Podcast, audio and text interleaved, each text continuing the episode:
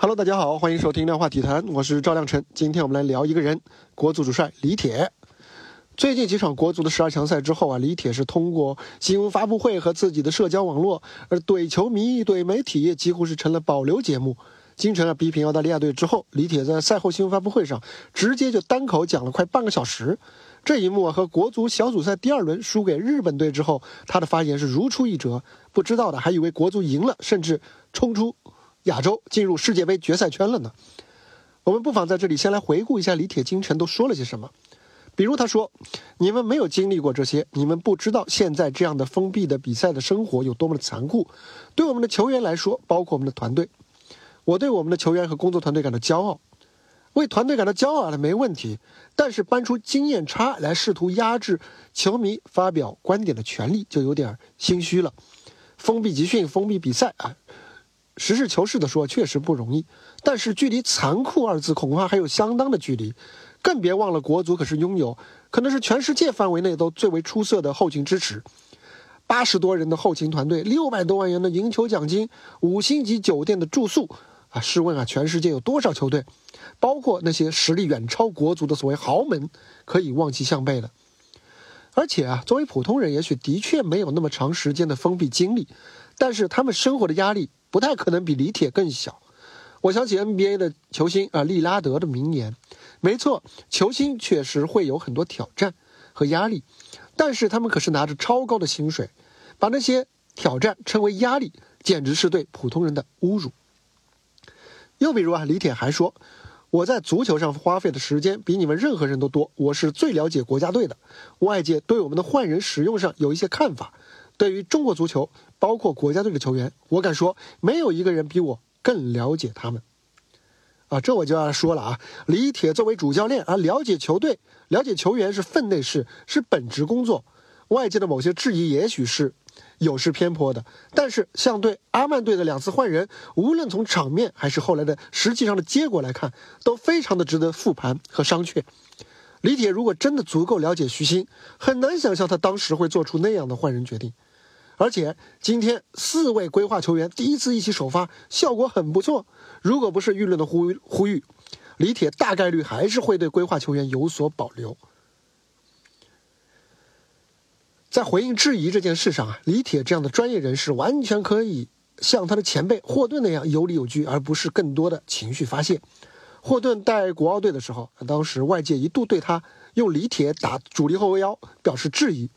后来有一次国奥队的发布会上，霍顿啊啥都没说，他公开就播放了一个录像剪辑，里面全是李铁在比赛当中防守和由守转攻时的精彩表现。从此之后，舆论的质疑声音就小了很多。什么叫有理有据？这才叫有理有据。这之前就曾发生在李铁身上的事，李铁怎么不去学一下好了呢？还有李铁说了，说有主场和没主场差不多，这样说脑子有问题。如果这两场在苏州踢，我们可能拿到六分，这就是区别。好家伙，有主场和没主场那确实不一样。但是李铁应该感到庆幸的是，这两场得亏没有在苏州踢，否则山呼海啸的李铁下课的声音一定会把它淹没的，反而会把主场变成客场中的客场。这其中啊，当然不可能都是理性的声音和态度啊。但是李铁此前拿出的能力和表现，配不上他的固执，确实也是不争的事实。在国足这么多年的历史上啊，像李铁这样和球迷和外界的关系搞得如此僵硬对立的，堪称是绝无仅有。究竟是球迷的质疑把他激化成这样的吗？我们纵观李铁带队以来的发言，就知道并非如此，而是他本人的性格使然。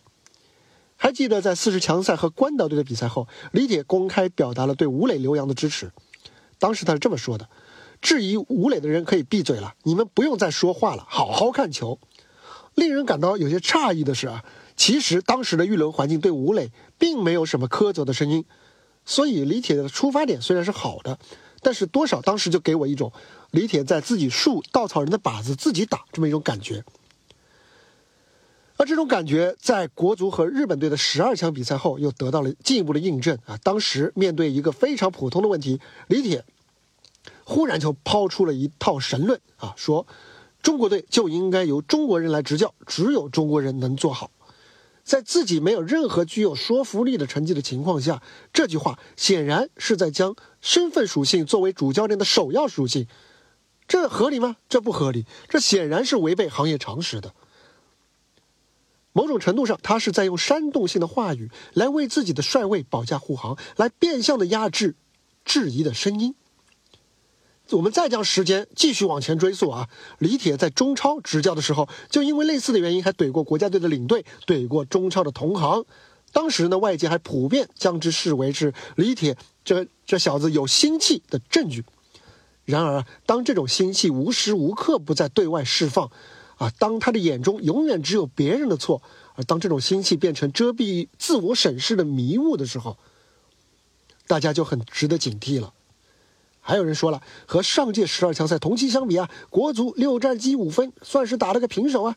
但是问题是，本届十二强赛，国足阵容是获得了好几位实力得到广泛验证的规划球员的补强，反而是日本啊、那个澳大利亚这些对手的实力和状态都有明显的滑坡。此消彼长之下，国足的表现也就更难说是满意了。